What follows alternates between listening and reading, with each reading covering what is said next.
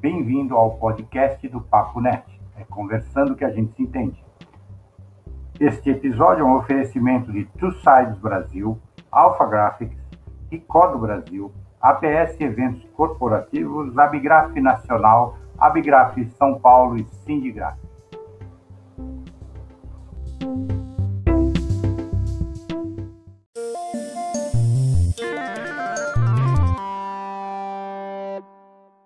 Olá, pessoal.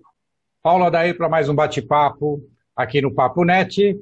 Hoje é um assunto muito importante que começou agora, começou esses dias a, a campanha eleitoral e com muitas novidades na, na, na legislação para esse ano, num ano totalmente diferente do normal, totalmente nesse novo normal que nós estamos vivendo. E, e, e para tirar essas dúvidas, foi criado pela Andigraf o Manual de Normas Jurídicas para Comunicação é, nas eleições 2020. Para falar sobre isso, ninguém melhor do que o presidente da Andigraf, Roberto Moreira. Roberto, é um prazer recebê-lo novamente aqui, mais uma vez aqui. Você que é um apoiador do nosso, do nosso canal, desde o começo do nosso primeiro episódio, da nossa primeira live. É um grande prazer recebê-lo aqui. Me conta aí o, as novidades e as dificuldades que, que, que, que estão aí com essa nova legislação e com a nossa nova situação que nós temos para esse ano de 2020. Obrigado, Paulo, pelo convite. Agradecer a todos que vão assistir essa live ao vivo ou posteriormente. É, a Andigraf lançou uma cartilha, a qual vocês podem ter acesso no site da Andigraf, www.andigraf.com.br. Podem fazer o download lá e ter acesso à cartilha à vontade. A cartilha é uma atualização das, das regras eleitorais que tiveram algumas mudanças para 2020. Nós tivemos primeiro uma prorrogação dos prazos eleitorais em função da Covid. A eleição era 4 de outubro, passou para 15 de novembro. E tivemos algumas portarias, algumas regrinhas novas. É, a cartilha não envolve só a área impressa, tá? envolve toda a comunicação como um todo. Fala de alto-falantes, fala de comícios, fala do que pode e do que não pode e também fala de prestação de contas com relação a essas áreas, certo? Com relação à publicidade. Ela foi elaborada pelo juiz Marlon Reis, o juiz do, do Ficha Limpa. Ela é uma parceria que eu tenho com ele e ele fez a cartilha muito bem feita e disponibilizou para que a gente usasse a Indigraph em parceria para todo o Brasil. Então tá lá a cartilha no site, quem quiser pode usar. Temos várias novidades. A principal delas é a questão da prestação de conta, tá? A prestação de conta eram duas prestações mensais, continuam ainda, só que agora nós temos que ter os registros das notas fiscais no Candex, no sistema do, do TSE, imediatamente após o, a emissão das notas. E, e, e, consequentemente, esse software leva para a internet e pode ser consultado as despesas e os pagamentos também dos candidatos, entendeu? Então tem que ter um, um cuidado.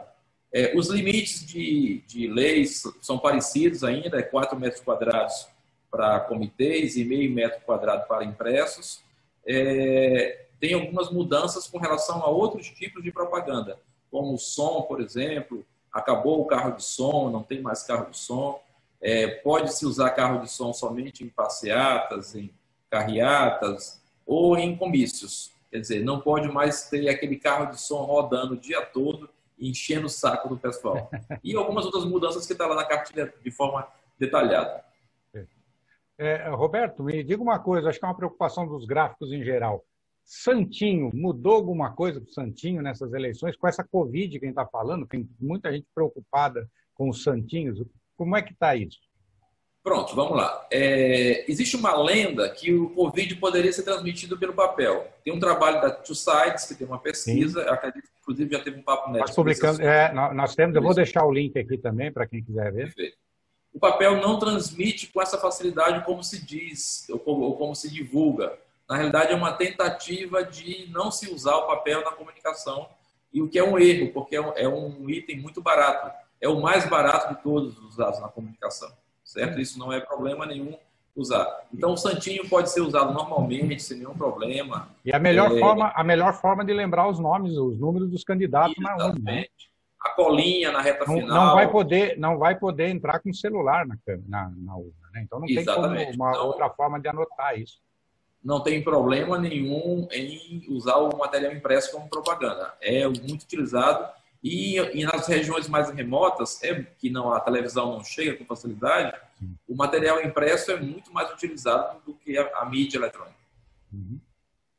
Perfeito. Portanto, vai poder ser usado normalmente. Tá. E, e, o período já começou, né? A campanha em si já começou agora, né? Começou esse final de semana é, e vai até a, a, véspera, vai até a véspera da, da, do, do, primeiro turno.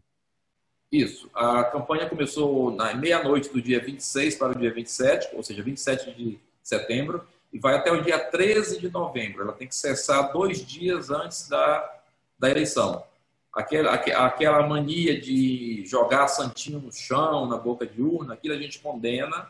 O correto é você dar de mão em mão. A gente não, não aceita que se suje a cidade. O correto é se dar o santinho mesmo na mão para o eleitor pedindo o voto dele. Não adianta jogar santinho no chão, que essa, essa técnica já está saturada, já não se usa mais. É, já, eu já percebi nas últimas eleições que diminuiu bastante, né? principalmente na, na, eu, eu voto na periferia, onde era, era um inferno antigamente. Né? Você era um mar de, de, de papel na, na, na, entrada. Papel no chão. Né? E melhorou bastante, acho que nas duas últimas eleições melhorou bastante mesmo. Está né? é, tá bem mais civilizado, vamos dizer assim. É, outras formas de, de que, que, eram bastante usadas, e eu não vi na última, desculpe a ignorância nessa legislação, mas cavaletes e outras formas de sinalização, isso está permitido esse ano? Não, o, o, cavalete você não pode mais usar, a não ser que, que seja na, na sua calçada e você o recolha no final, a, até as 22 horas. É, o que está permitido são mesas de distribuição. Essa regra já é a mesma da, da, da campanha anterior.